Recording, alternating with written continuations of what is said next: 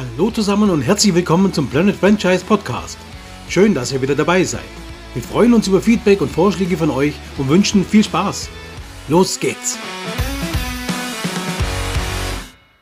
Aliens, riesige Raumschiffe, ein deutscher Filmemacher und Amerika als Retter der Menschheit, dazu eine große Portion American Patriot.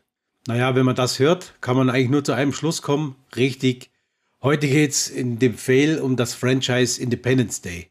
Und damit hallo zusammen und herzlich willkommen zu einer neuen Folge bei Planet Franchise.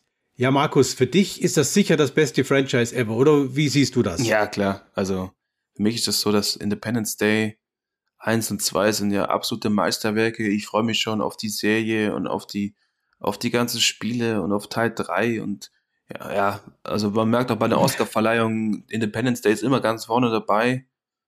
Wahnsinn. Okay. Wahnsinn, einfach mega. Also ein absoluter voller Fan in dem Fall. Ja, ich habe T-Shirts daheim, weißt ich habe auch die, das Raumschiff habe ich als, äh, als Schneidbrett daheim, ja, also total, mega. Okay. Nee, Spaß beiseite, also Teil 1 ist für mich immer noch ein guter Film. Teil 2 ist ein richtiger Kackfilm. Okay. Also fasst es ja ganz gut zusammen. Vielleicht ganz kurz nur zum Rahmen der Filme. Independence Day 1996 von Ronald Emmerich. Äh, Roland Emmerich, Ronald, Roland, Roland Emmerich. Wollen wir ihm da nicht äh, seinen Namen streitig machen, okay. Aber es geht darum, Teil 1, Zwei Tage vor US-amerikanischen Unabhängigkeitstag, also ihrem Independence Day am 4. Juli, schwenkt er ein riesiges Raumschiff in die Erdumlaufbahn ein, hat einen Durchmesser, was sie im Film sagen, von circa 550 Kilometern, extrem riesig, also was so äh, in etwa einem Viertel der, der Masse des Mondes entspricht, wird der da auch thematisiert. Daraufhin lösen sich von diesem großen Objekt, sage ich mal, man weiß ja noch nicht, dass es ein Schiff ist, ein Mutterschiff, lösen sich dann circa drei Dutzend kleinere Schiffe ab, in einer klassischen UFO-Form, ja, so fliegen untertassenmäßig, haben jeweils dann einen Durchmesser von circa 30 Kilometern. Die waren also so angedockt an diesem Mutterschiff.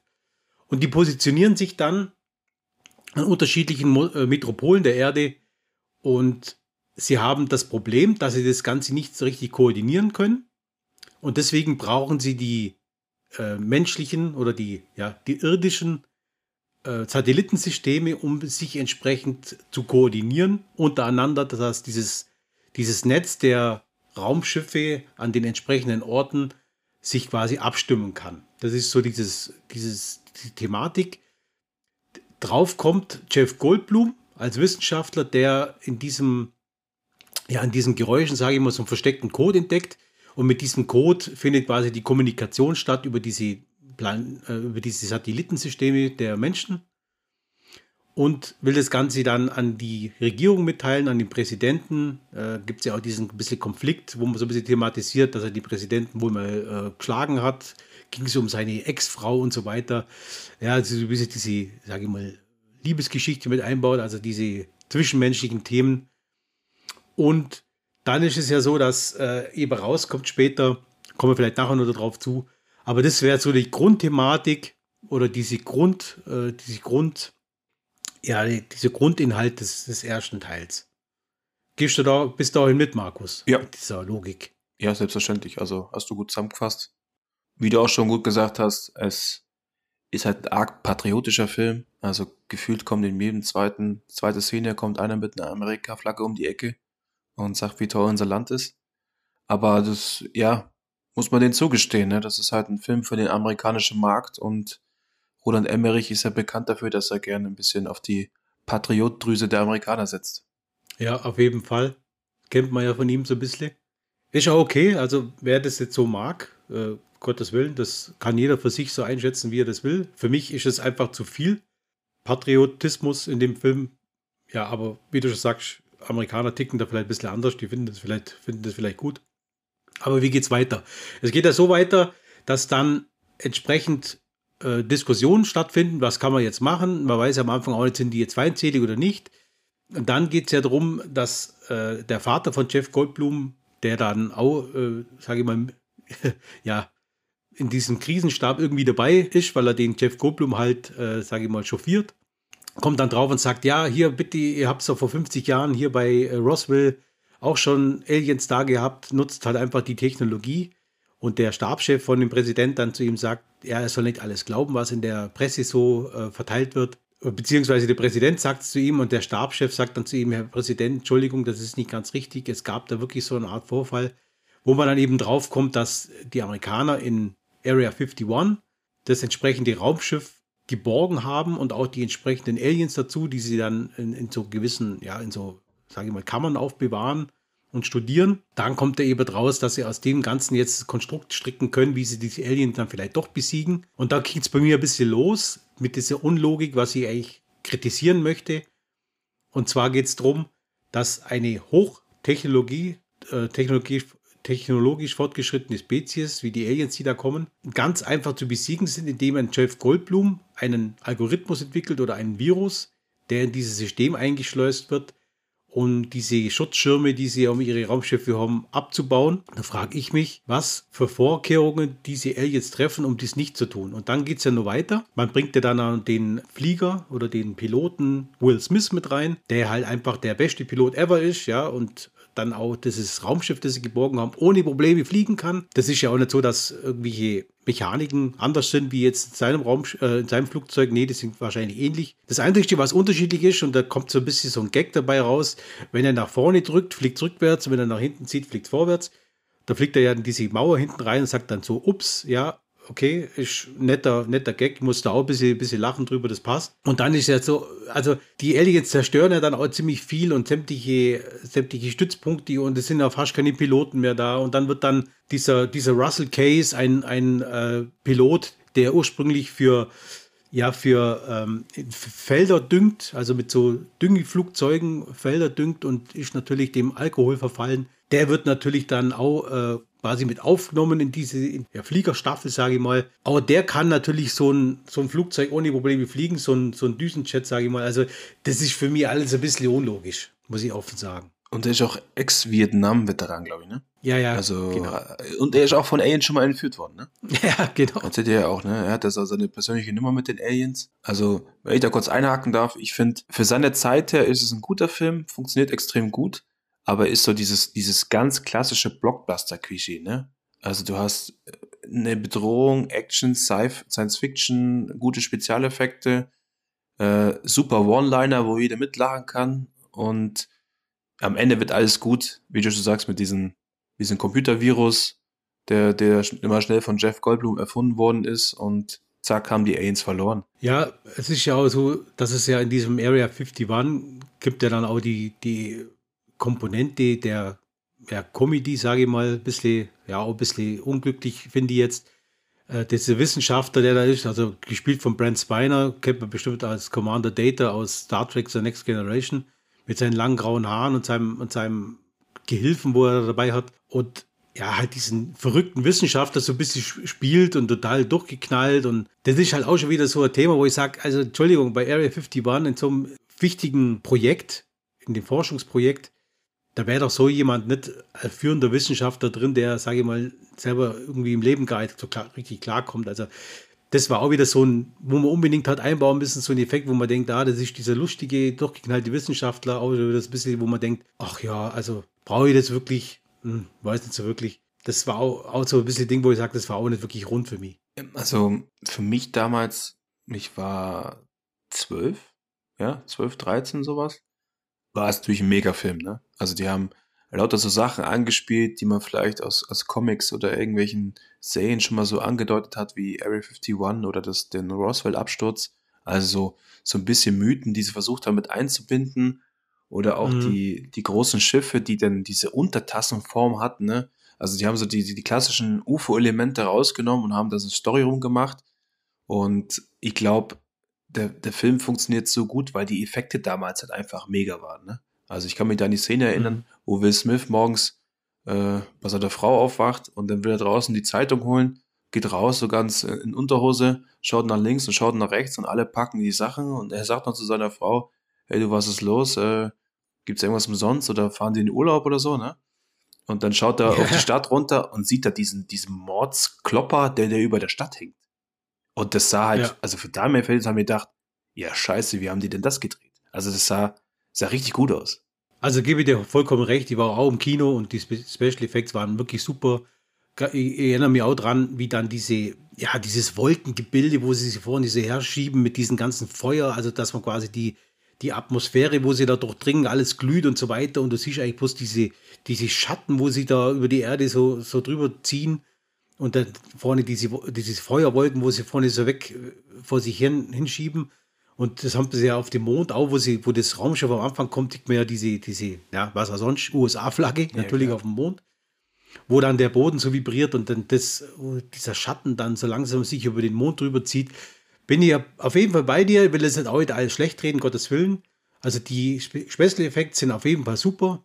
Diese wurden ja auch ausgezeichnet mit dem Oscar 1997 für die besten äh, Visual Effects. Zu Recht, also muss ich sagen. Aber es geht ja in der Geschichte dann entsprechend auch weiter, wo man dann wieder sagt, okay, vielleicht können wir da jetzt mal gerade anknüpfen. Es ist ja dann so, dass der Präsident irgendwie erfährt, dass es ja sich um Invasoren handelt, die die Menschheit vernichten wollen und so ein bisschen so wie Art so Wanderheuschrecken, die die Ressourcen von, von dem Planeten halt ausbeuten wollen. Und auf das hin müssen sie ja eine entsprechende, einen entsprechenden Plan entwickeln, wie sie das Ganze machen.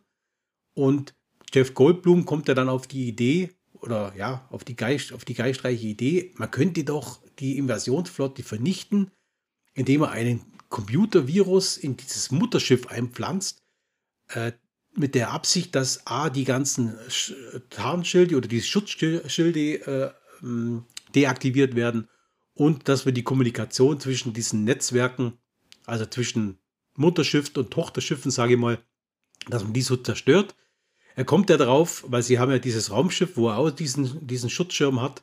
Und er, ja, er sagt, dann zum, äh, zu diesem Hauptmann oder zu diesem Captain, er soll bitte die Dose runterschießen. Das funktioniert natürlich nicht, weil ja dieser Schutzschirm aktiv ist. Dann pflanzt er da sein Virus ein. Und dann ist der Schutzschirm natürlich deaktiviert und man kann die Dose runterschießen. Das ist der einzigste Plan, den sie haben. Und die einzigste Waffe gegen die Aliens, die muss funktionieren jetzt komme ich zu dem Punkt, wo es für mich schon wieder unlogisch wird. Jetzt geht es ja, ja darum, dass dieses Raumschiff da ist und Will Smith kann dieses Raumschiff fliegen, okay. Sie steigen also beide mit dem Plan ein. Sie wollen das Mutterschiff hoch und wollen dann diesen Virus einpflanzen. Alles okay. Dann geht's los, sie fliegen hoch ohne Sauerstoff. Also sind in diesem Raumschiff drin, ohne Sauerstoff, okay, fliegen hoch in einem 50 Jahre alten Raumschiff, fliegen dann zu diesem Mutterschiff. Jetzt frage ich mich als Mutterschiff, es kommt ein 50 Jahre altes Raumschiff hoch, dann habe ich da, irgendwo habe ich doch da eine Kennung drin, dass ich sehe, irgendwas stimmt ja da nicht. Dann wird auch die Insassen werden überhaupt nicht geprüft. Und um das zu, äh, ja, um das auszuschließen, dass man sieht, dass Menschen drin sitzen, gibt es ja Gott sei Dank in diesem Raumschiff einen Tarnschild für die Scheibe vorne. Also wie so eine Dämpfung, wo man die Scheibe verdunkeln kann. Und dieses Alien dann schaut in dieses Raumschiff, wo da angedockt ist und Gott sei Dank sieht es ja dann, dass es Menschen sind. Äh, ja, und der, der Plan ist ja dann, dass man diese, diesen Virus einpflanzt. Das hat ja diesen Effekt, dass dann diese Schutzschilde deaktiviert werden. Und dann will man ja nur mit dieser wahnsinnig guten Rakete, die sie da an Bord haben, die getarnt ist mit so, einer, mit so einer ganz einfachen Klappe vorne an dieser Abschussvorrichtung. Gott sei Dank haben sie die Klappe eingebaut, dass die Alien nicht sehen, dass sie eine, äh, eine tödliche Waffe an Bord haben. Aber dann schießen sie einfach dann diese, ja, diese Rakete ab. Man darf natürlich nicht vergessen, eine rote Sprüche zu setzen, so zum Beispiel wie Will Smith, Willkommen in Amerika oder Willkommen auf der Erde, wo er dann das Alien ausnockt. Und auch in diesem Raumschiff kommt ja nochmal irgendwas wieder, ich glaube, da kommt auch nochmal irgendein Spruch, ich weiß bloß nochmal genau welcher, den habe ich doch verdrängt, äh, wo sie dann eben diese, diese, ja, diese Rakete abschießen mit 30 Sekunden Verzögerung. Und dann kommt der Clou, Sie sind ja eigentlich an dem, an dem Mutterschiff angedockt und äh, nehmen schon ihre Zigarre raus und denken, okay, sie kommen hier nochmal weg, weil äh, die, die Docking-Klammern sich ja nicht lösen. Aber was für ein Wunder. Sie schießen die Rakete ab und dann lösen sich auf wunderbare Weise diese Andockklammern. Und sie haben dann natürlich nur 30 Sekunden Zeit, das Ganze jetzt zu verlassen. Mit der Hoffnung, dass sie es natürlich schaffen. Welch Wunder, sie schaffen es natürlich. Ist natürlich dann wieder ja, Richtung Ronald Emmerich, so ein bisschen Happy End natürlich. Okay, also das sind einfach Sachen, also dieser Ablauf, dieser Grundgedanke, dass die Invasoren kommen, gehe mit, finde ich auch super, finde die Effekte super, finde ich alles gut. Aber dieser Weg, wie man dann diese Invasoren bekämpft und aufhalten will, der ist mir zu plump und da ist mir das Ganze äh, für so einen Film einfach zu einfach gestrickt. Also da, da kann ich dir zustimmen, dass es aus heutiger Sicht betrachtet viel zu plump ist. Ne? Ich glaube, damals war das halt so, dass der, der Computerhacker und der Computervirus, das war so der moderne Zauberer. Ne? Also wenn mir jetzt eine, sag mal, ich schreibe eine Story und ich brauche irgendeinen, der was macht, damit die Leute was lösen oder irgendwo reinkommen, kommt ja meistens der Computerhacker ins Spiel, der sitzt dann dran, tippt ganz wild auf seinen Tasten rum und auf einmal fun funktioniert alles, ne? Also das ist so mhm. der, so, so ein, so ein Klassiker-Klischee, das äh, früher eine Art Zauberer ausgemacht hat, ne? Es kann keiner, also 80 Prozent der Menschen, die den Film anschauen, können es nicht nachvollziehen, was er da eigentlich macht. Und es, irgendwie klappt's halt. Die, die ganzen Warliner von Will Smith, die haben ihn natürlich so ein bisschen berühmt gemacht, sage ich mal. Ne? Das war ja auch so sein erfolgreichster Film. Und also, wie gesagt, betrachte von den, von dem Jahr, wo es rauskommen ist und wie alt ich damals war, würde ich sagen, der Film in sich passt so. Ja, klar kann man das mhm. mit heutigen, wenn man, wenn man die ganzen anderen Filme mit dem Vergleich, den man bisher angeschaut hat, mit vielleicht ein bisschen komplexeren Alien-Filmen, wie jetzt zum Beispiel ähm, District 9 oder sowas, da kannst du natürlich nicht heute mehr ganz gut anschauen. Aber ich sage auch jetzt mal, Roland Emmerich ist ja nicht so bekannt dafür, dass er jetzt ähm, tiefgreifende Filme inszeniert, wo man noch zwei Stunden danach drüber diskutieren muss. Ne? Ja gut, er ist ja bekannt eigentlich für seine Special Effects, ich sage jetzt mal mehr so Katastrophenfilme halt. Das, das ist ja auch wahnsinnig. Also das, was man da heutzutage machen kann, das bin ich auch wirklich beeindruckt. Hat auch, will ich auch gar nicht, auch bei Independence Day 1996 war das, war das super. Äh, Roland Emmerich war auch bekannt, er hat ja auch viele neue Techniken entwickelt, gerade für so Hochwasserszenen und so weiter um das geht es theoretisch eigentlich nicht, aber ähm, ich habe jetzt mal geschaut, so ein bisschen, was so die Filmwelt so ein bisschen dazu gesagt hat. Also sie haben auch das Ganze so ein bisschen kritisiert, dass über dieser Patriotismus etwas zu übertrieben war und eben auch ähnlich wie ich haben auch gesagt, dass es einfach an Komplexität ein bisschen mangelt. Das heißt, dieser einfache Computervirus, der dann hier der große Winner für die Menschheit ist, ist natürlich ein bisschen grenzwertig. Und was, was mich zum Beispiel noch geht, dieses, dieser übertriebene Patriotismus, dass ich das vielleicht noch ein bisschen äh, erklären kann. Es geht da zum Beispiel dieser Russell Case, dieser Flieger, der äh, ja Gott sei Dank dann in dem Team dabei ist. Es gibt ja keinen mehr, äh, komischerweise keiner der Piloten hat mehr eine Rakete. Keiner. Außer er. Nur Russell Case natürlich er hat nur eine und sagt dann hier, Präsident, ich bin hier. Äh, genau, zum Thema Präsident. Es ist ja auch so, dass der Präsident ja ein Kampfflieger ist und der Präsident ja sich äh, hier sagt, er muss da auf jeden Fall fliegen, er muss da sein Volk und die ganze Welt muss er quasi retten. Ist er dann in diesem, fliegt er dann auch selber mit und sagt dann, also wir wollen hier Mr. Case hier den Weg freiräumen und schießen halt da alles weg, was, was, was geht. Und äh, es ist ja auch so, dass diese fünf ich glaube am Schluss sind es fünf oder sechs äh, Flugzeuge der Menschen, wo dann äh, in diese Richtung ja, Raumschiff fliegen, wo dieser Russell Case über seine Rakete abschießen will, besiegen aber locker 20, 30, 40 von diesen Aliens, die ja alle, sage ich mal, zu dämlich sind zu kämpfen und zu fliegen, äh, ohne Probleme, okay. Dann ist eben die Szene dann da, wo Russell Case diese Rakete zünden möchte und dann hier sagt, ja, okay, ich mache sie jetzt platt, so auf die Art. Ich weiß nicht mehr genau, was er von Spruch raushaut, aber ist schon wieder so was Patriotisches auf jeden Fall. Dann ist natürlich so, dass diese Rakete-Abschussverrichtung, die versagt leider. Also es gibt eine Fehlfunktion. Und dann schaut er natürlich das Bild von seiner Familie an und sagt, also sagt meiner Familie, ich liebe sie und, und opfert sich halt dann ganz heroisch in diesem, indem er in dieses Flug, äh, dieses Raumschiff innen reinfliegt und durch dieses, durch diesen Kontakt mit dieser Energie wird sein, sein Schiff zerstört und mit dem Schiff dann entsprechend auch diese Rakete, die dann dafür sorgt, dass dieses Schiff ganz dramatisch in die Luft fliegt. Und was mir so im Kopf ist, dass, dass natürlich dann der Amerikaner oder die Amis ja die, die Führer der Welt sind. Also die Amerikaner haben diesen super äh, ganz äh, komplexen Plan mit diesem Virus entwickelt und die ganze Menschheit wird so einge ich weiß nicht, alle möglichen Bereiche werden dann da, äh, gezeigt und sagen, ja, wir haben Gott sei Dank, haben die Amerikaner jetzt was hier äh, entwickelt, wo wir da mit, äh, mitziehen können. Und wir müssen jetzt ganz äh, vereint dann gegen diese bösen Aliens kämpfen. Und die Amerikaner haben uns jetzt gezeigt, wie es geht. Und ko koordinieren das Ganze dann über, über Morsezeichen, glaube ich, ja, über Morse, so ja. Tele Telegrafie. Ja, das, das ist ja okay. Das sage ich, okay, das ist ja all die Technologie, wo die Aliens wahrscheinlich da nicht, nicht kennen. Das ist in Ordnung.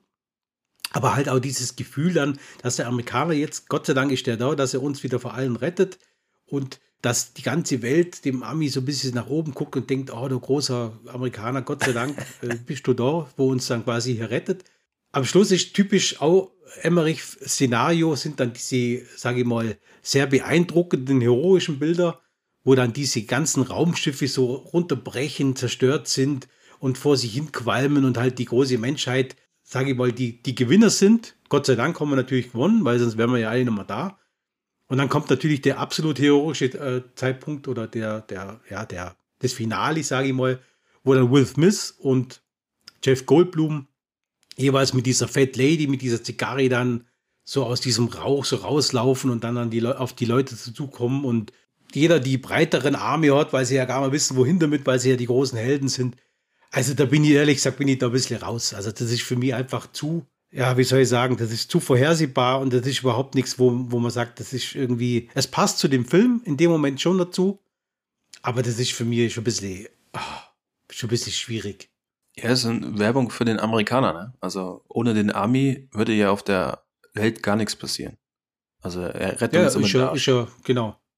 Ist ja immer nur so momentan. Ja, ja, genau, sieht man ja. Ja, du, du hast natürlich recht. Sag mal, wenn du, wenn du das ganz kritisch betrachtest, ist der Film extrem USA-lastig, ne? Also gerade dann, wie du schon gesagt hast, dann hocken die da, verschiedene Nationen hocken zusammen und auf einmal kriegen sie die Morsezeichen und dann heißt, ey, die Amerikaner, die Amerikaner, die haben eine Waffe dagegen gefunden, ja. Ihr müsst einfach mit dem Flugzeug in den Strahl reinfliegen und dann geht alles kaputt. So ungefähr. Also du siehst ja auch nie genau, ja. wie die anderen Nationen denn dagegen kämpfen.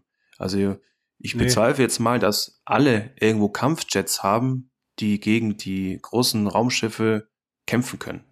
Also ich gerade, gerade Afrika kann ich mir jetzt schwer vorstellen. Klar kann man jetzt sagen, Afrika hat jetzt nicht so die, die größten Metropolen, aber ja, hätte ich jetzt mal gern gesehen, wie die anderen Nationen gegen die Raumschiffe gekämpft hätten. Na, da, natürlich ist es so ein bisschen dramatisch gemacht und mit den ganzen Alien-Klischees gespielt. Aber wie gesagt, ich glaube, dass der in seiner Zeit ganz gut funktioniert. Äh, auch den Will Smith haben sie zum großen Star gemacht. Die Chemie zwischen Jeff Goldblum und Will Smith hat mir ganz gut gefallen, eigentlich, dass er so der, der Nerd ist, ne?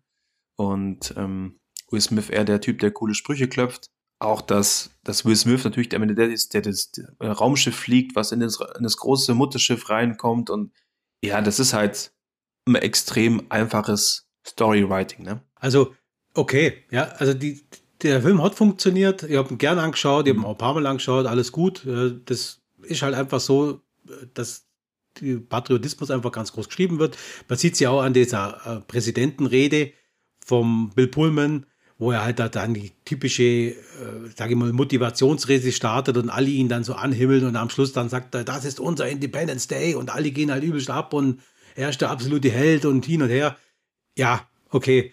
Also kann man, kann man auf jeden Fall anschauen. Man hat einiges richtig gemacht. Man hat meiner Ansicht nach sehr viel auch nicht richtig gemacht oder man hätte es vielleicht verbessern können. Aber er hatte auf jeden Fall seine, seine Stärken und auch sein, seinen Platz in der, in der Sci-Fi-Welt und auch in, ja, hat er auf jeden Fall eine Daseinsberechtigung und hat auf jeden Fall entsprechende Bedürfnisse, sage ich mal, befriedigt von manchen Fans.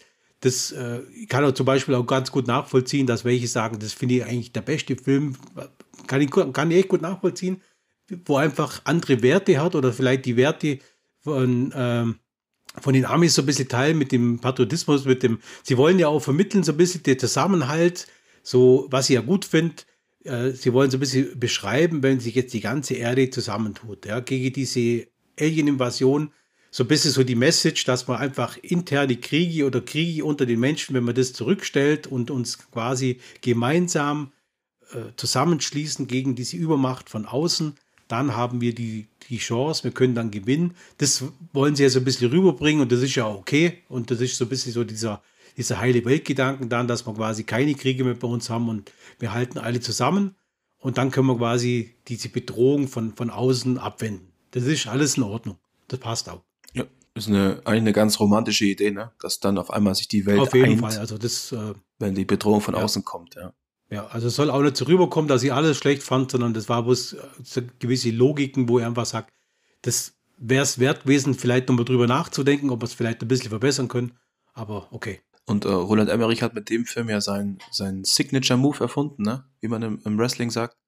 Und zwar, dass er eigentlich in jedem Film versucht, irgendwie das Weiße Haus anders zu zerstören. Ne? Also im Independence Day wird es durch den Laserstrahl zerstört. Bei 2012 ja. Ähm, kommt dort die Flutwelle, wo dann der Flugzeugträger das ähm, Weiße Haus wegräumt. Ne? Mhm. Und dann gibt es noch ja. White House Down, wo er dann im Weißen Haus selber noch kämpft. Also er hat auf jeden Fall ja. irgendwas mit dem Weißen Haus, hat er so, so ein ja, bisschen das, Fetisch. Das mag er, glaube ich, so wirklich. Ja, irgendwie, das ist auch leicht ein Fetisch fürs Weiße Haus. Nee. Okay.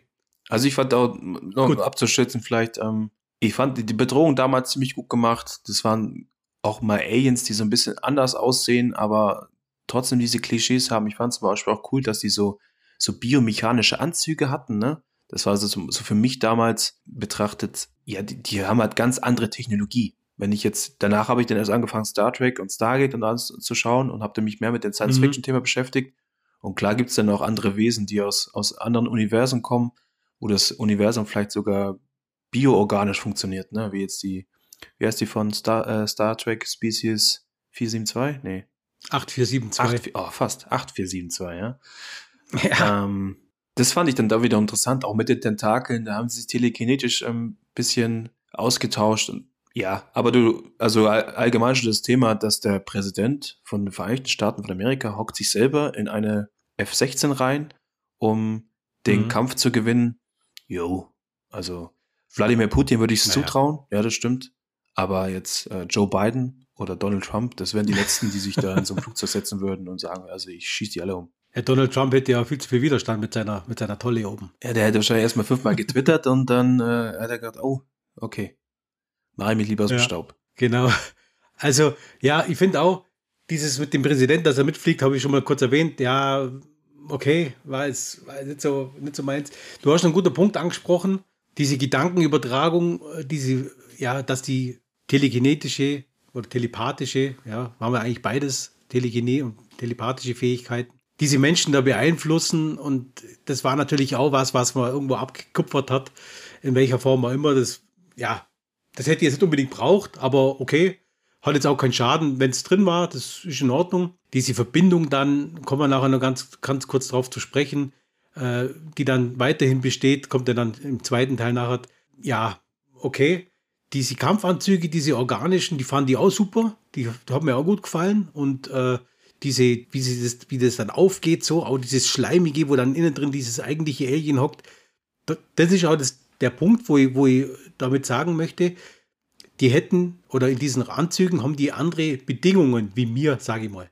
Und deswegen erschließt sich bei mir auch nicht, dass Will Smith und Jeff Goldblum in diesem Raumschiff nach oben fliegen, ohne dass sie irgendwas ändern müssen, sondern sie haben ja überhaupt keinen Sauerstoff an Bord und bezweifle, dass diese diese Aliens unbedingt auch Sauerstoff brauchen, wie auch immer, sonst hätten sie ja auch nicht diesen Anzug. Aber wie auch immer, das, das, man lasst ja auch viel dann den Zuschauer die, den Freiraum, das ein bisschen zum, zum, ja, selber sich zusammen zum Reimen, das ist auch ganz in Ordnung, das passt auch soweit. Aber vielleicht kommen wir jetzt zur Independence Day 2, 2016. Diese, sage ich mal, diese Schwächen, die sie im ersten Teil gemacht haben, konnten sie ein bisschen mit den Stärken ein bisschen aufwiegen. Beim Teil 2 Independence Day, die Wiederkehr 2016, auch wieder von Roland Emmerich, hat man es wirklich geschafft, diese einzelnen Stärken auch noch, sage ich mal, gegen die Wand zu setzen und hat dann diesen, diesen, die Wiederkehr oder Wiederkehr äh, produziert. Da geht es ja drum, sage ich mal, nach der Alien-Invasion, also sie haben wenigstens zeitlich haben sie sich sehr dran gehalten. Es spielt ja quasi 20 Jahre nach äh, 1996, also im Jahr 20, 2016. Und das ist auch von der, vom Termin her oder von der zeitlichen Abfolge ist es auch genauso im Film, dass es also 20 äh, Jahre später spielt. Ist es ja so, wie, wie nicht anders zu erwarten, kommen die natürlich wieder zurück und haben natürlich diesmal ein viel größeres Raumschiff dabei. Das hat einen Durchmesser von 5000 Kilometern, muss man sich mal vorstellen.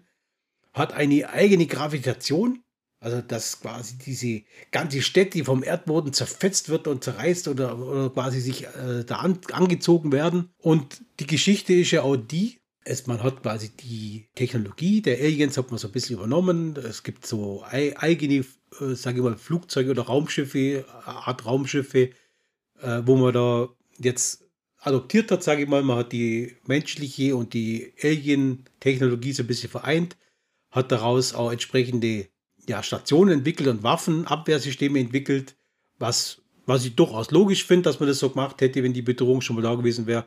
Man hat da auf dem Mond eine entsprechende Basis errichtet, so quasi so eine, ja, so eine Warnstation, falls so mal irgendwas von, von extern kommen sollte und so weiter.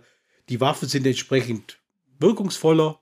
Also man hat da schon einiges dran, dran gebastelt. Und dann kommt ja zu diesem Szenario, dass ja diese Mondbasis einen entsprechenden, ja, einen Kontakt herstellt. Also sie empfangen irgendwas und dann kommt quasi was aus dieser, ja, aus, wie so aus, aus, so einem, aus so einem schwarzen Loch. So eine Singularität entwickelt sich und aus dieser raus kommt ein, ja, ein Raumschiffartiges Gebilde, wo sie dann nicht genau wissen, was ist das eigentlich und äh, ja, es ist dann schon so, dass man natürlich dann die Präsidentin, ist es ja in dem Film, eine Präsidentin, wo dann die Entscheidung trifft, kann ich auch nachvollziehen, wenn man für die, wir wissen ja, dass die Amerikaner ja für die ganze Welt verantwortlich sind, die Entscheidung dann trifft, ja, wir zerstören das. Sie braucht da auch keine Rücksprache halten mit irgendwelchen anderen, sondern man sieht da bloß ganz kurz, dass es so eine kurze Schaltung, so eine Weltschaltung hat und jeder sagt, ja, ja, bitte zerstören, zerstören, zerstören. Und da auf das hin wird diese Mega-Waffe dann hier aktiviert, wo sie da ein bisschen von den Alien adoptiert haben und schießt eben auf dieses Gebilde. Und dieses Gebilde, ja, stürzt dann ab und landet irgendwo dann auf dem Mond. So, so startet das Ganze. Bis dahin vielleicht, Markus, wie hast du das da so empfunden? Hat dir das mega gut gefallen bestimmt, oder? Also ich habe mich, ehrlich gesagt, mich gefreut, wo ich gern gelesen habe, dass sie von Independence Day einen zweiten Teil machen, weil mir dachte, ja, wie du, wie du auch vorhin schon erwähnt hast, ist ja eigentlich ganz logisch, ne, dass die Aliens vielleicht nochmal zurückkommen. Und diese 20 Jahre dazwischen macht ja auch Sinn, wenn sie von irgendwo herkommen, ne? Und die haben ja gefragt, ja gut, was, was machen sie jetzt? Wie wollen sie das einbinden? Oder äh, bin einfach mal gespannt gewesen, wie sie die Geschichte fortsetzen wollen, weil die ja so eigentlich ganz ordentlich abgeschlossen war, ne?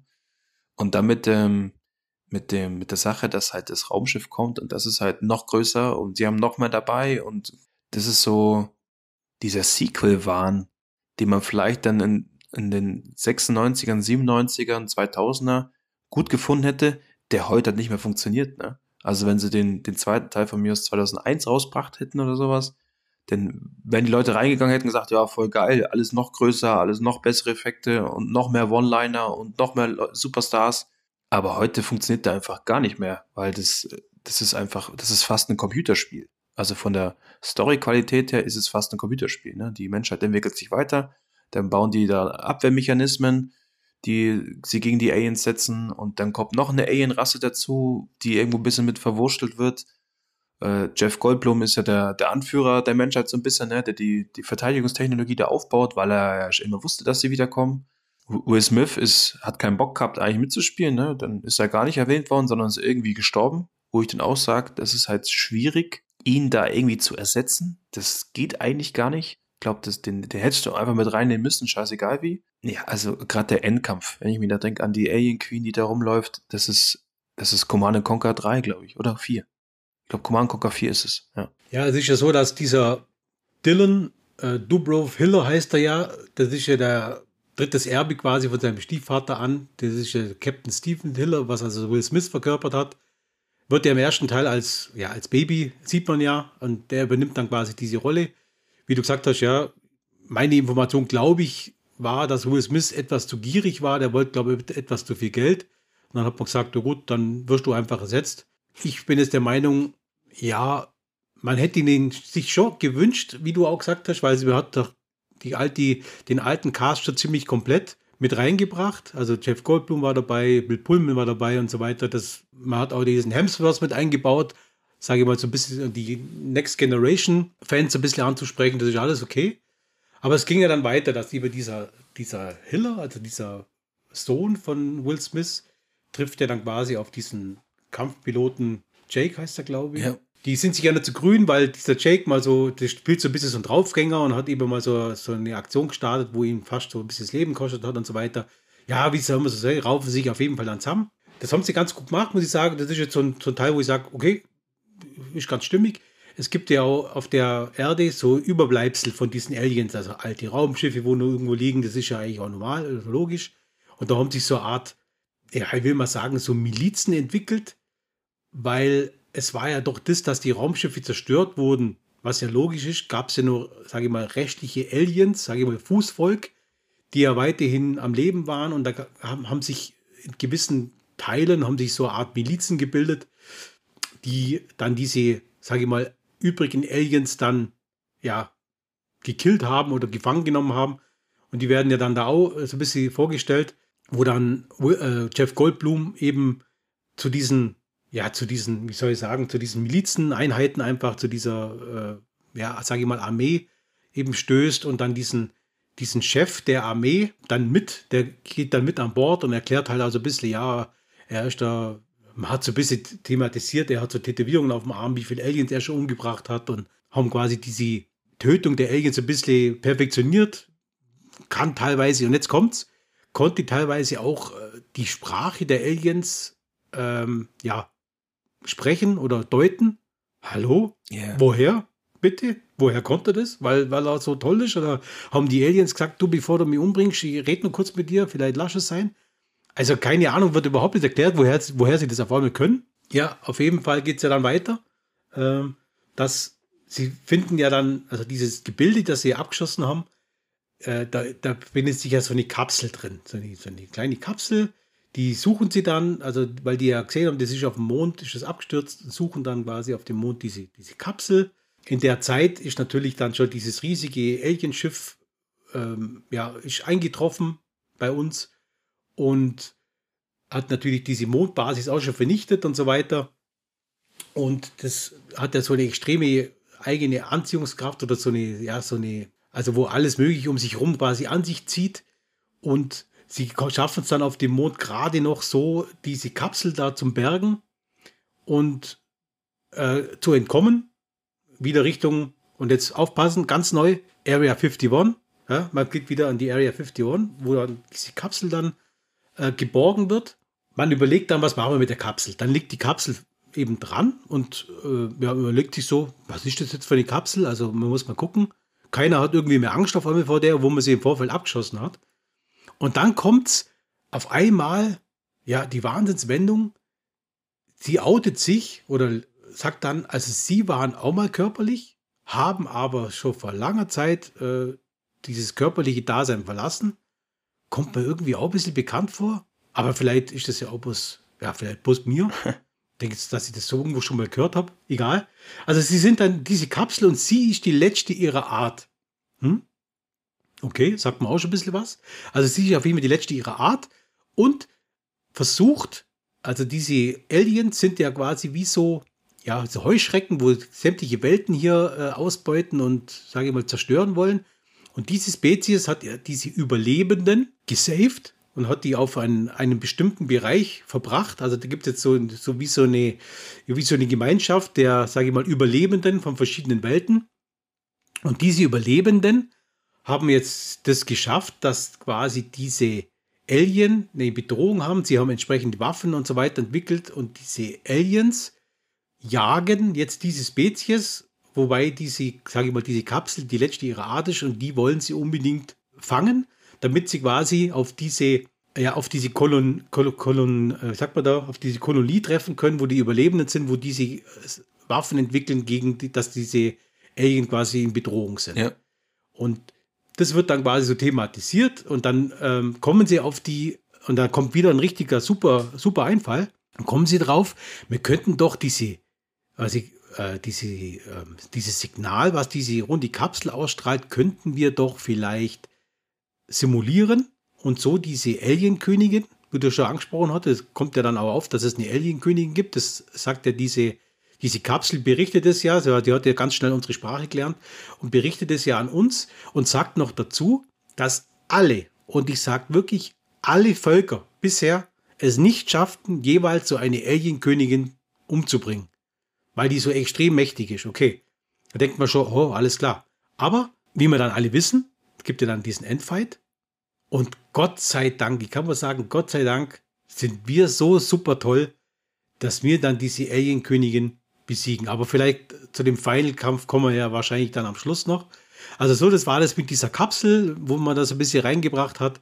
Und man kam dann auf die Idee, wir müssen die Kapsel unbedingt schützen. Und die Kapsel sagt ja nur, ah, nein, ich opfer mich gerne quasi so auf die Art, dass ihr in, in, in Sicherheit seid.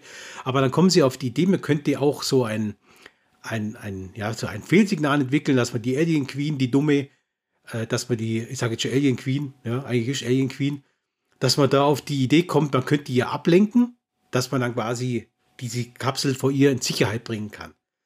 Das wollen sie ja schaffen. Ja, es ist, also vom, vom Schreiben her ist, ist es wie ein Computerspiel, oder? Es ist eigentlich ein Computerspiel. Okay. Also das ist einfach so, ja. ähm, du hast das Problem und das kannst du so lösen, du hast das Problem, das kannst du so lösen. Hauptsache, es geht irgendwie Richtung Showdown. Und also was mir besser gefallen hätte, war diese, also diese Szene, wo die abgestürzten Raumschiffe sind und da gibt es noch diese überlebenden Aliens, die von den Menschen dann umgebracht werden oder diese Suchen, diese Milizen, die du angesprochen hast. Das, Mhm. die, das fand ich gar nicht so schlecht. Also ich fand auch die Bilder so ein bisschen, ja, halbwegs gruselig, du, was so dunkel war und sowas. Das, ja, das, das hätte ich gern mehr verfolgt, weil mir dachte, das klingt auch logisch, ne, wenn sie die ganze Raumschiffe abgeschossen haben, dass da ein paar überlebt haben, die dann auf der Erde leben, wo die Menschen versuchen, die vielleicht einen nach den anderen auszuschalten oder gefangen zu nehmen oder so. Also das fand ich noch logisch, ne? Aber dann spätestens, wo diese, diese Kugel da auftaucht und die dritte Alien-Rasse reinbringt, die 1000 andere Klischees hat, nur um die Story so ein bisschen erklären zu können, weil die anderen Aliens haben ja eigentlich kein wirkliches Motiv, warum sie kommen. Ne? Da muss ja schon eine dritte Partei kommen und es erklären, wo die herkommen. Das hat mir gar nicht gefallen. Also das, das war, nee.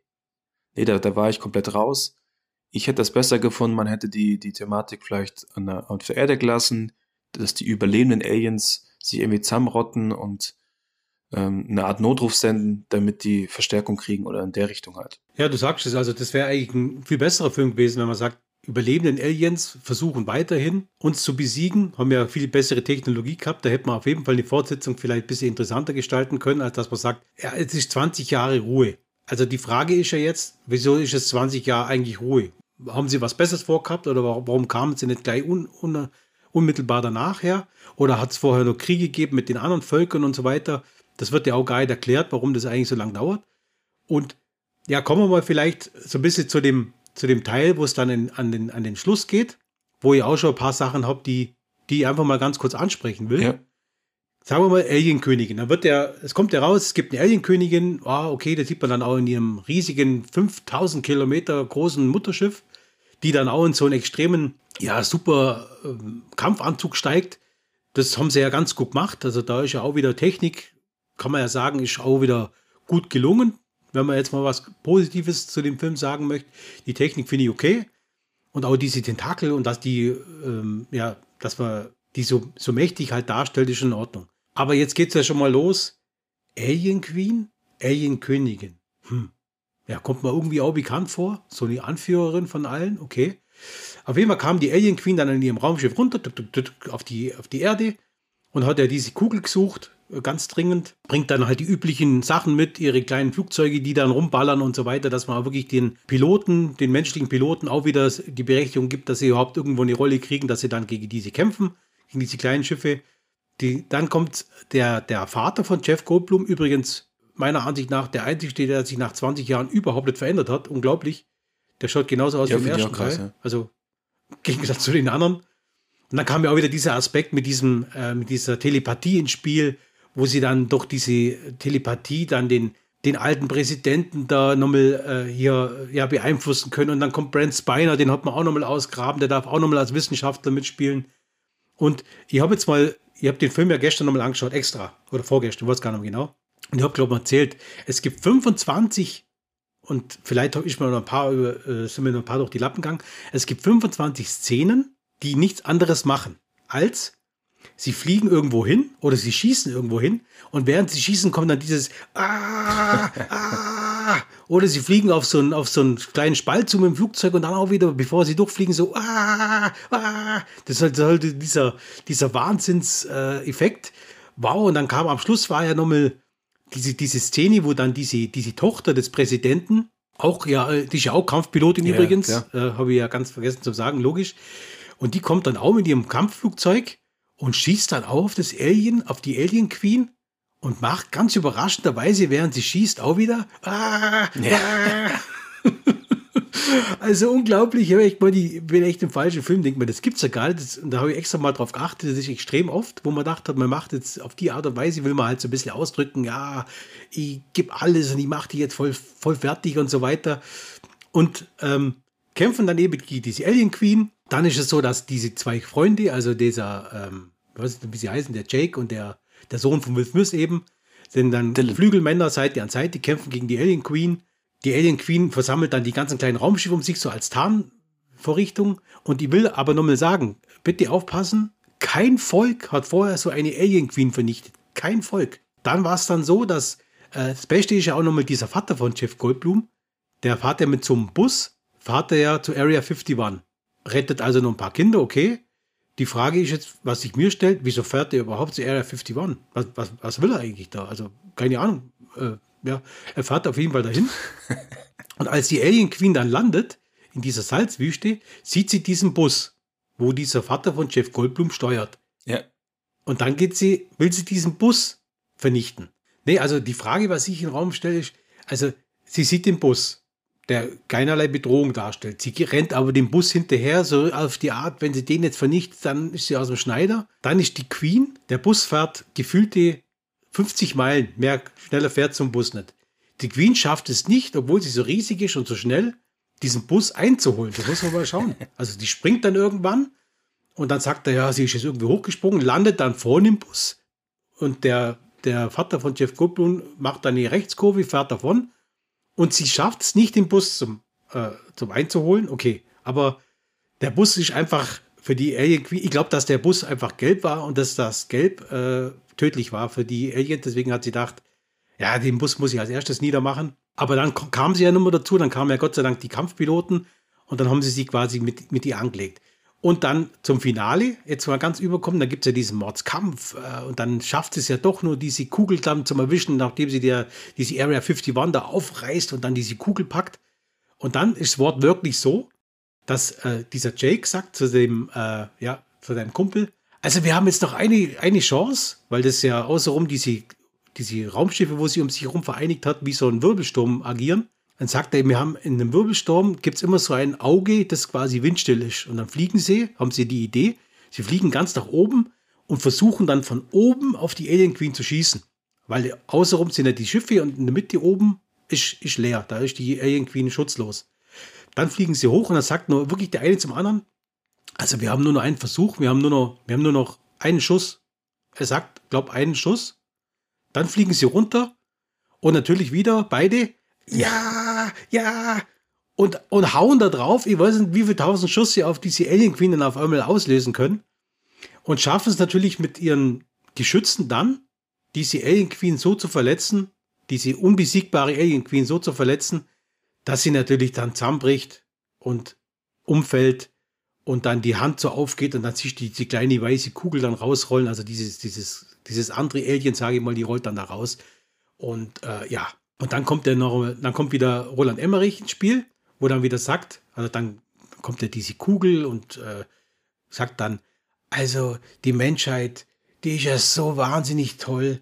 Und sie haben es jetzt geschafft, die Bedrohung abzuwenden. Das, äh, sie haben die Menschheit natürlich unterschätzt und die Menschheit ist ja so extrem wertvoll und ah, wirk, kurz, brech, ganz ehrlich. Also, ich, ich kann nicht so sagen, der Film ist sowas von grott scheußlich schlecht, also dass man es eigentlich gar nicht glauben kann. Meine Frau hat auch noch kurz mitgeschaut letztens und hat mir dann immer angeschaut und hat immer gesagt, so, sie ist jetzt wirklich keiner, der, der jetzt Sci-Fi viel sieht, aber äh, sie hat mir angeschaut, ist das den eher ernst jetzt, oder? Sage ja, ja, das ist jetzt wirklich ernst gemeint, diese, diese äh, ja, Ereignisse, wo da stattfinden. Und ja, es ging ja nicht mir so. Also wenn ich mal aufgeschaut habe, ich habe mir ein bisschen schlau gemacht über die Nominierungen. Ja, also sie war, er war nominiert für die Goldene Himbeere 2017. Schlechtester Film in der Kategorie schlechtester Film. Dann schlechteste Nebendarstellerin. Dann als schlechteste Neuverfilmung oder Fortsetzung. Dann nominiert für die schlechteste Regie für Roland Emmerich. Und nominiert für das schlechteste Drehbuch. Also ich sag, ich glaube, das, das, ja, spricht, glaube ich, für sich. Ich glaube, viel mehr muss man da auch nochmal drüber sagen oder hast du noch markante Stellen, die ich jetzt leider vergessen habe zu erwähnen? Also du hast es extrem gut gemacht. Ja, ich kann eigentlich gar nichts mehr sagen. Du hast eigentlich alles im Grunde Boden geredet, was, was wichtig ist. Ja. ich hätte es besser gefunden, wenn, wenn Russell Case am Ende nochmal aufgetaucht wäre, weißt mit irgendwoher, mit seinem Flugzeug und gesagt, als Geist ja, vielleicht. Ich habe dann noch eine Rakete, Mr. President, ja, und er hat ihn auch geschafft. Ah, Mr. Case. Ja, das wäre doch cool. Oder, der, oder der Präsident kommt auf die Idee, ah, Mr. Case hat ihr doch noch eine Rakete. Und der sagt dann, das ist schon 20 Jahre her, Mr. Präsident. Ach so, ich habe noch eine Frage. Ich habe jetzt, ähm, wie gesagt, den Film vor zwei Monaten angeschaut, nicht mehr ganz so im Kopf. Was passiert denn Mhm. eigentlich mit, äh, mit Bill Pullman, mit dem Präsidenten? Der opfert sich doch noch irgendwo, ne? Ja, ist genau gleich wie, äh, wie vorher schon, dass eben auch Bill Pullman sich dann opfert. Ja, also wie, wie, der, wie der Russell Case, so hat er es dann als Präsident dann genauso gemacht. Mit übrigens dem, mit dem ähnlichen, ja, ähnlichen Zweck, dass er halt dann auch da reinfliegt und ja, Ja, aber, also ganz schlecht. ja, aber dann, danach kämpfen sie ja nochmal gegen die Alien Queen, ne? Das heißt, also Ja, ja. das Opfer von Bill Pullman ist eigentlich nicht der Rede wert, oder? Also das ist so, dass Bill Pullman sich schon opfert. Er schafft es ja, dieses riesige Raumschiff zu zerstören. Ja. Also dieses, dieses Mutterschiff der Queen schafft er zu zerstören und die schafft es ja bloß noch mit so einer, ich sage jetzt mal, in so einem Shuttle, in so einem, sage ich mal, das Captain's Yacht, sage ich mal. Also dieses Queen Shuttle, mit dem schafft es halt dann noch äh, zu fliehen, weil das Raumschiff halt dann kaputt ist. Dank äh, Bill Pullman, der hat das eben durch sein Opfer, hat er das eben erreicht. Und es, es gab ja, es gab ja im Vorfeld noch, habe ich ganz vergessen, vielleicht noch ganz kurz, gab es ja auch eine Aktion, wo dann auch wiederum äh, Piloten in dieses Mutterschiff flogen und dann eben rauskommt, dass die Alien Queen, sage ich mal, das war ja bloß eine, ja, eine, eine Falle und schickt dann so ein, äh, wie nennt sich die, EPS-Impuls, glaube ich, nennt sich das, wo dann alles außer Gefecht sitzt, alles Elektronische, schafft sie quasi außer Gefecht zu setzen, dann, dann landen die alle. EMP, ja. Und dann gibt es halt, genau, EMP-Impuls. und dann gibt es lieber auch diese Szene in diesem riesigen Mutterschiff, wo dann diese Bodeneinheiten, also sage ich mal, die, ja, auch wieder die Hauptdarsteller einfach gegen die Bodentrupps der Aliens halt kämpfen, wo halt die Aliens dann auch riesig dargestellt werden, wo sie halt dann wirklich so, also da war Animation war und Effekte, habe ich ja schon erwähnt, waren super. Das war auch ganz okay. Das wäre jetzt was gewesen, wo ich sage, das wäre jetzt, wenn man in dem Film was sucht, was okay war, war das ganz in Ordnung, die Szene. Aber wenn man jetzt wieder weiterspinnt, ist die Logik dahinter, warum soll sie das denn überhaupt machen? Die an Bord lassen und dann irgendwie das Risiko eingehen, dass die, dass sie infiltriert werden durch die, durch die Menschen, habe ich überhaupt nicht verstanden. Also normalerweise hätte ich doch, wäre es doch einfach gewesen, die fliegen Richtung Raumschiff, ich schieß die einfach ab. Also wa- warum soll ich die dann an Bord lassen? Also die, die Logik darf man da hinterfragen, ne? Denk mal, du sagst jetzt Independence Day 3, wenn es kommen sollte, ist das Raumschiff vielleicht so groß, dass es die Erde einfach gleich überfährt. nicht. Ja, dann ist die Erde gleich weg, Ja. weil es äh, immer größer wird, so ungefähr, ne? Also was, was mich am meisten aufregt, ist, du hast halt eine Vergangenheit, es gab ja Filme, die vorher waren, die haben eine ähnliche Thematik gehabt und die haben das viel besser umgesetzt. Ich denke da zum Beispiel an Arrival, das sagt ja auch was, oder? Mit diesen Muscheln. Ja, auf jeden Fall, super Ja, geil. Raumschiffen. Supergeil. Das war ja ähnlich, sag mal, wie Independence Day 1, dass da auch Raumschiffe auftauchen und keiner weiß, was los ist. Und der hat ja schon so ein, so ein bisschen so einen philosophischen Ansatz gehabt, ja. Und was ganz Mhm. Depressives, und der war echt gut umgesetzt. Oder ich denke auch an die Serie Falling Skies. Kennst du die? Ja, kenne ich auch, Ja, ja. ja Das wäre ja auch immer, die, die Effekte waren ziemlich trashig. Okay, es hat eine, eine Sci- Sci-Fi-Serie auf dem Sci-Fi-Channel, aber da war ja auch die Thematik, dass es quasi so einen Bürgerkrieg gibt zwischen den Aliens und den Menschen, bei die da gelandet sind, ne? Und das fand ich eigentlich auch faszinierend, weil das hast du so noch nicht gesehen, dass man auf der Erde selber ein Schlachtfeld über Jahre hinweg hat, wo sie gegen die Invasoren kämpfen müssen. Und da hätte man auch darauf ansetzen können, ne? dass die Überbleibsel der Aliens sich zusammenrotten und versuchen halt irgendwie die Weltherrschaft an sich zu reißen. Und da gibt's halt Kriege auf der ganzen Welt und jede Nation kämpft für Mhm. sich. Das fände ich, hätte ich auch spannender gefunden, als halt, oh, da kommt noch ein größeres Raumschiff mit, äh, mit der Königin, mit äh, noch mehr Aliens, mit noch mehr Technologie und dann kommt noch eine, eine runde Kugel dazu, die so ein bisschen die Story erklärt, weil ansonsten weiß ja keiner, worum es eigentlich wirklich geht. Und am Ende heißt es, ey, ihr seid die Champions, ihr habt ja die Alien Queen besiegt, das heißt, wir nehmen euch mit, weil wir brauchen euch noch woanders. Das ist für mich äh, beste Computerspielmanier. Mhm. Es gab ja noch einen Film, der hieß ja irgendwie Battle Los Angeles, glaube ich. Da wurde es auch so ein bisschen thematisiert. Battlefield Los Angeles, Der war ja. jetzt auch nicht schlecht. Battlefield Los Angeles, genau, da war das ja auch mit den Invasoren und so weiter. Und wie du schon sagst, es gab, es hätte doch wirklich, wenn man sich Gedanken macht, so viel Potenzial. Ich denke, die haben auch extrem viel Budget gehabt. Aber das ist das, was ich meine. Du musst es echt schaffen, ein Film, der jetzt, sage ich mal, der, wie der erste Teil echt extrem viel Unlogik gehabt hat und er ja eigentlich auch extrem viel Kritik deswegen bekommen hat, dass einfach das zu einfach war und das, dass die Logik einfach nicht passt hat. Du musst es dann schaffen, 20 Jahre später, das noch zu, das noch mal zu verschlimmern. Also ja. das war ja, das ist ja, der Film ist eine einzige Katastrophe. Wenn man jetzt mal von den, von den äh, Special Effects absieht, ist das eine einzige Katastrophe. Angefangen von den Darstellern, von den schlechten Dialogen, von diesem plumpen, wiederholenden, komischen, äh, ja, wenn man so will, so schon bald peinlichen, scherzhaften Effekten oder die, die, diese Einlagen, wo sie da mit drin haben. Nee, also ganz ehrlich, das geht gar nicht. Also das ist für mich ganz unten durch. Da finde ich auch nichts außer Special Effects, wo ich sage, finde ich gut. Ja, das, das ist echt so. Das ist Franchise, eines der besten Beispiele, wie man ein Franchise komplett gegen die Wand fahren kann. Lass uns noch ganz kurz vielleicht über Bücher sprechen und vielleicht nur über Spiele. Mhm. Habe ich noch ein bisschen schlau gemacht. Also, ihr wisst ja alle, dass ich kein großer Bücherwurm bin. Aber es gab wohl ein Buch zu dem Film. Das ist auch 97 äh, erschienen und sollte die Vorgeschichte wohl abbilden. Der Untertitel hieß wohl Silent Zone Independence Day irgendwo. Aber ich habe es ehrlich gesagt nicht gelesen und das war jetzt auch nicht der Wahnsinnsknaller. Also ich habe jetzt auch nichts drüber rausgefunden, dass es jetzt extrem gut ankam. Mehr kann ich jetzt zu den Büchern nicht sagen, mehr konnte ich nicht recherchieren. Markus, du, hast du noch was anderes gefunden? Ja, das ist so, wollen ja sagen, das ist so eine typische Masche, die sich mittlerweile eingebürgert hat. Wenn sie merken, dass der zweite Teil nicht gut geschrieben ist oder dass es gewisse Lücken gibt, die zwischen 1 und 2 irgendwo erklärt werden müssen, dann bringen sie meistens einen Comic raus oder, oder ein Buch oder was, das es erklären soll, den Hintergrund, ne? Also das ist ja bei, bei Star Wars zum Beispiel, Star Wars 8 ist es ja auch gemacht worden, wo sie dann noch ein Buch rausgebracht haben, wo dann eigentlich die ganzen Details oder Star Wars 9 dann mehr erklärt worden ist. Ne? Bei Star Wars 9 Rise of Skywalker war es zum Beispiel ein Comic, wo dann einfach diese Zusammenhänge erklärt werden, weil sie das in dem Film nicht untergebracht haben.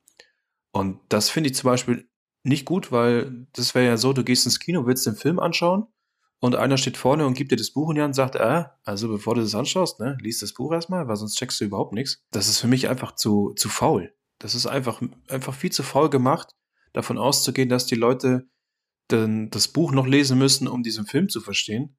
Also nee, fällt mir gar nicht sowas. Gut, muss dazu sagen, das Buch haben sie auch 97 rausgebracht. Also, sage ich mal, ein Jahr nach dem ersten Teil ich denke halt, da wollte vielleicht der Autor ein bisschen auf diese Welle mit, mit aufspringen, weil Independence Day 1 war ja durchaus erfolgreich, also war ja schon ein Blockbuster, sage ich mal. Und vielleicht hat er sich da erhofft, äh, keine Ahnung, ob das offiziell gelaufen ist. Er hieß wohl Steven Molstad, das habe ich rausgefunden. Aber ihr habt nichts weiteres über dieses Buch rausgefunden, deswegen, ja, das was glaube ich bei Büchern gut sein. Bei Spielen ist ähnlich. Ich habe mal recherchiert, es gab mal ein Spiel, das 97 rauskam natürlich auch auf dem Film basiert und wurde auch da, äh, ja, wollte halt auch auf diesen, auf diesen Train, sage ich mal, mit aufspringen. Das Spiel hieß Independence Day Video Game.